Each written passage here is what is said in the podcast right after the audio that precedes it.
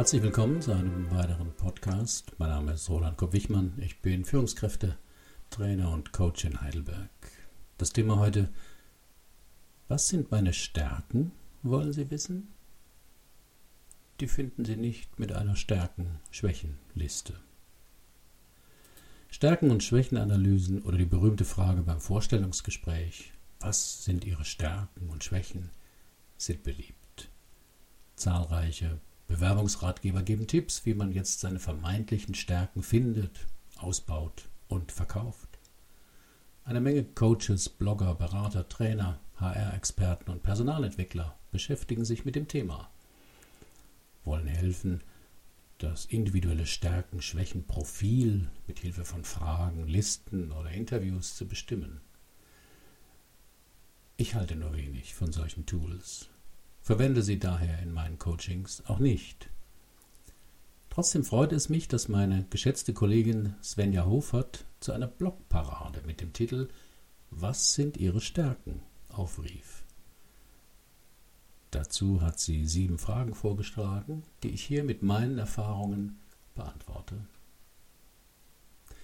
Wie haben Sie Ihre Stärken entdeckt? Im Grunde durch Zufall, in jungen Jahren.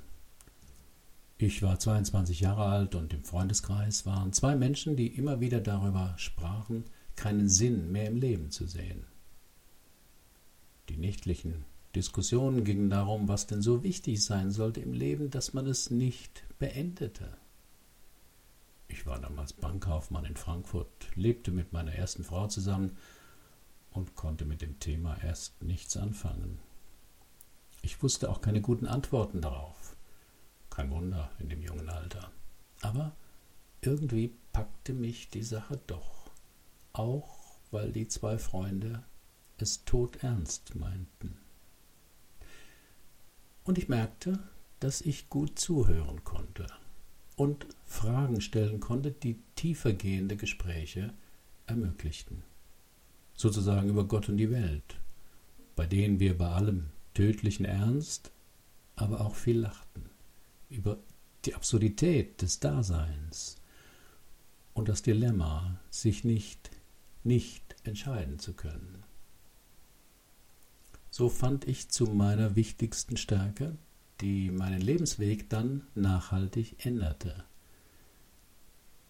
nämlich schwierige menschliche Fragen und Konflikte tiefgründig und gut verständlich zu behandeln wenn möglich mit etwas Humor. Zweite Frage. Wie finden Sie Stärken bei anderen heraus?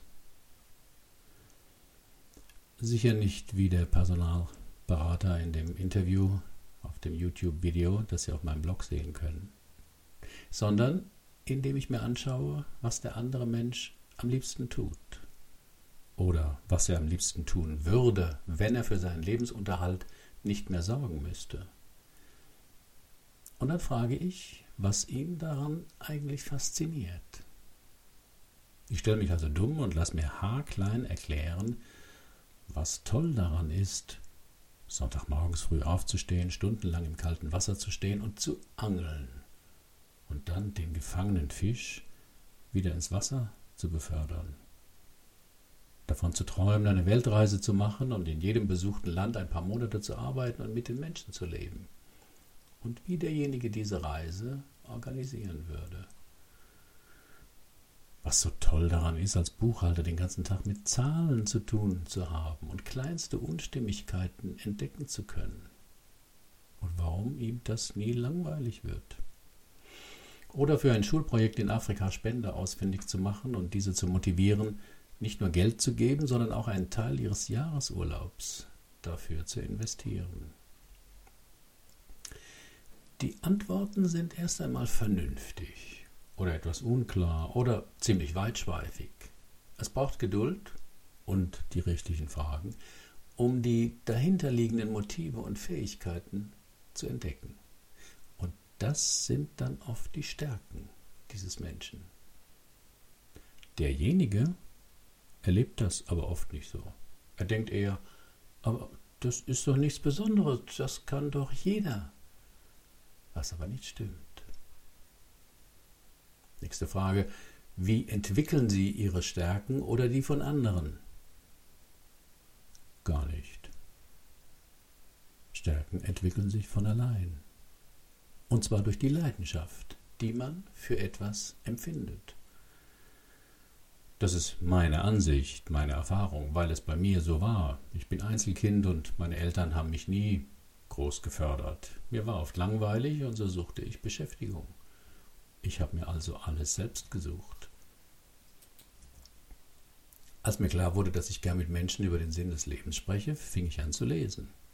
Bücher, das Internet gab es 1970 noch nicht, von Philosophen, Schriftstellern, Musikern, Junkies, den Stärken verleihen enorme Motivation. Man will es wissen.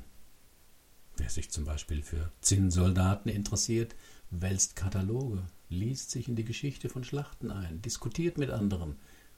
Und dadurch wird er immer besser, weil seine Stärken stärker werden. Und zwar von ganz allein durch die Leidenschaft und das Tun.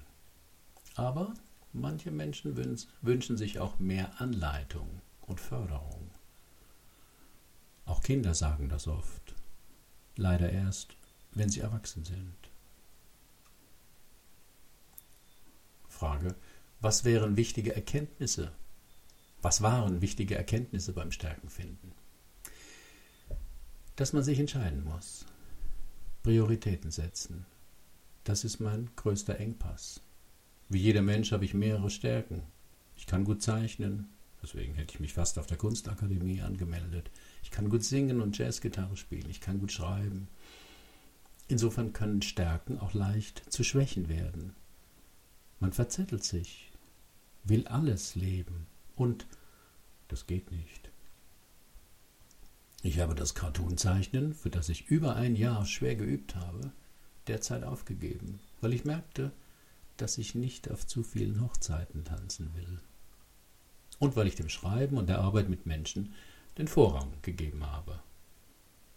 Weil auch mein Tag nur 24 Stunden hat, obwohl ich durch mein Alter, ich bin 67, weniger Schlaf brauche als früher. Nächste Frage von Svenja Hofert. Welche Stärken braucht man in Zukunft? Ich glaube, dass es auf drei Stärken vermehrt ankommt. Erstens Ausdauer, zweitens Lust an der Anstrengung. Drittens Toleranz. Wir leben in einer Zeit und einer Kultur, in der Mühelosigkeit und Spaß hochgejubelt werden. Und dass im Prinzip alles erreichbar ist. Millionär mit 25 werden und das natürlich nur online. Der Traumfrau aus Weißrussland in der Disco begegnen. Vegetarisch leben und nie mehr krank werden. Was gerne verschwiegen wird. Fast alle, die viel erreichen, haben sehr hart dafür gearbeitet. Nicht drei, vier Monate, sondern Jahre, viele Jahre. Dieser Blog, aus dem Sie das gerade hören, hat 10.000 Visits. Nicht im Jahr, im Monat. Warum? Weil ich seit zehn Jahren, bald sind es elf, fast jede Woche so einen Artikel wie diesen schreibe und so mit der Zeit eine große Zahl von Lesern und Fans gefunden habe. Also, Ausdauer ist wichtig. Aber Ausdauer ist anstrengend und wir wollen es lieber leicht und bequem. Im Auto beschleunigen wir von 0 auf 100 mit einer leichten Bewegung unseres Fußes. Warum selber kochen? Wenn vorbereitete Mahlzeiten in sieben Minuten in der Mikrowelle heiß gemacht werden können. Durch einen Wisch auf Tinder findet man einen willigen Partner. Abnehmen im Schlaf verspricht ein Buchbestseller seit vielen Jahren. Erfolgreich. Schnelle Mühelosigkeit ist das neue Mantra, das uns Technologien und Tipps versprechen. Mit vielem klappt es ja auch. In meinem Elternhaus musste ich noch die Kohlen aus dem Keller hochtragen. Heute genügt ein kurzer Dreh am Heizkörperthermostat. Schöne neue Welt. Doch viele Dinge lassen sich nicht automatisieren, brauchen Zeit und Anstrengung. eine jahrelange Beziehung führen, einen Garten pflegen, Kinder erziehen, eine Karriere aufbauen, ein sinnvolles Leben gestalten. Für all das gibt es noch keine App und wird es hoffentlich nie eine geben. Damit man alle diese Aufgaben nun nicht widerwillig hinter sich bringt, braucht es die dritte Stärke. Lust an der Anstrengung.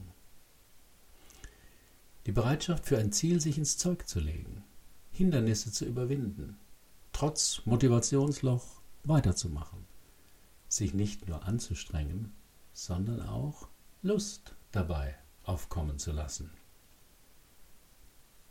Ein Grand Slam Turnier im Tennis zu erreichen, ist kein Spaß. Monate der harten körperlichen und mentalen Vorbereitung. Immer wieder muss man sich quälen. Und dann das Turnier selbst. Und zum Schluss wird man vielleicht nur Fünfter. Hoffentlich hat man jetzt die ganze Zeit auch immer mal wieder Lust an der Anstrengung gehabt. Sonst schmeißt man nach der Niederlage den Schläger in die Ecke und sagt dem Tennis Adieu. Die dritte Stärke ist Toleranz. Das sieht man ja derzeit an dem Flüchtlingsthema. Die Welt wächst zusammen. Nicht nur im Internet, auch in der Nachbarschaft, auch im Beruf. Nicht nur wir können überall in der Europäischen Union oder in der Welt leben und arbeiten, auch andere Menschen, also die Ausländer, können bei uns leben, arbeiten, auf Partnersuche gehen. Das geht gegen einen tief im Menschen verwurzelten Instinkt. Die Angst vor dem Fremden. Früher lebten alle Nationen abgeschottet. Schlagbaum, Passkontrolle, Verweigerung des Aufenthaltsrechts. Davon müssen wir uns wohl verabschieden. Und wer längere Zeit mit Flüchtlingen Zeit verbracht hat, macht eine erstaunliche Entdeckung. Auch Flüchtlinge sind in erster Linie Menschen mit Bedürfnissen, Ängsten und Träumen. Kein Deut besser als wir, nur anders. Die Stärke der Toleranz, vielleicht gepaart mit einer angemessenen Akzeptanz, ist eine Stärke, die wir alle noch mehr in Zukunft entwickeln müssen. Frage, welche Bedeutung haben Stärken im Arbeitsleben? Nach meiner Erfahrung haben sie dort eine ambivalente Bedeutung. Wegen seiner Stärken wird jemand eingestellt. Im Mitarbeitergespräch wird er dann auf seine Schwächen, die er beheben soll, hingewiesen. Die Stärken werden als selbstverständlich hingenommen. An einem Gewichtheber wird man nicht herumnageln, dass er nicht schnell genug laufen kann. Dem introvertierten Programmierer schlägt man aber vor, seine Kontaktfähigkeit mit Kunden zu verbessern. Der karriereorientierte Partner soll in der Elternzeit entdecken, dass es auch noch andere Werte als Geld verdienen gibt. Eierlegende Wollmilchsau. Stärken sind immer einseitig. Okay, im Sport gibt es zehn Kämpfer, aber die sind in allen Disziplinen auch nur Durchschnitt. Nie besser als der Sportler, in der Einzeldisziplin mit seiner Stärke. Stärken haben als Gegenpol immer auch Schwächen im Gepäck. Das schnellste Auto hat nicht den größten Kofferraum und nicht den geringsten Spritverbrauch. Beim Kauf unseres nächsten Wagens ist uns das klar. Im Beruf gilt der Hinweis, das kann der nicht, als schrecklicher Makel, dem wir abhelfen müssen. Noch eine Frage. Welche Stärken werden gern unterschätzt? Da will ich vor allem die Selbstreflexion nennen. Auf diesem Blog schreibe ich viel über den Autopilot-Modus, also den Bewusstseinszustand, in dem wir den größten Teil des Tages sind. Unser Alltagsbewusstsein mit den passenden Routinen im Denken und Verhalten. Jener Modus, der uns erlaubt, zu frühstücken, dabei die Zeitung zu lesen und mit einem Ohr zu hören, ob das Smartphone neue Mails ankündigt. Ungeheuer praktisch, aber völlig ungeeignet, wenn wir komplizierte Probleme lösen möchten. Da hört man dann von den meisten Menschen sofort Tipps und Ratschläge. Unsere Politiker machen es uns ja vor. Für total komplexe Situationen, die keiner so recht durchblickt, einen Lösungsvorschlag präsentieren, der sich in einem Tagesschaubeitrag von 15 Sekunden vollkommen erklären lässt. Hm. Selbstreflexion ist die Stärke, sich hinterfragen zu können. Warum tue ich das? Warum denke ich so? Was ist das Motiv dahinter? Welche Angst vielleicht? Könnte es auch ganz anders sein, als ich denke? Was hält mich ab, es anders zu sehen oder zu tun? Der Preis der Selbstreflexion ist Unsicherheit. Plötzlich ist nichts mehr richtig, weil man den Wahrheitsgehalt relativiert. Wer darauf verzichtet, immer recht zu haben, öffnet sich für andere Meinungen und plötzlich wird jede Situation komplexer. Das mögen viele Menschen nicht. Aber es macht flexibel. Denn jetzt öffnen sich mehr Optionen, von denen auch keine richtig oder falsch ist. Das heißt, man muss es ausprobieren, experimentieren, vielleicht scheitern, also Erfahrungen sammeln, wie es nicht geht und trotzdem weitermachen. Mein Fazit, wie entwickelt man Stärken? Vor allem durch das Überwinden von Widerständen. Das habe ich bei Werner Kieser gelernt. Dolly Parton wusste es aber auch schon früher. Storms make trees take deeper roots. Begrüßen Sie also den Widerstand. Hadern Sie nicht damit. Er mag unangenehm, lästig und anstrengend sein, aber er hilft Ihnen, Ihre Stärken zu steigern.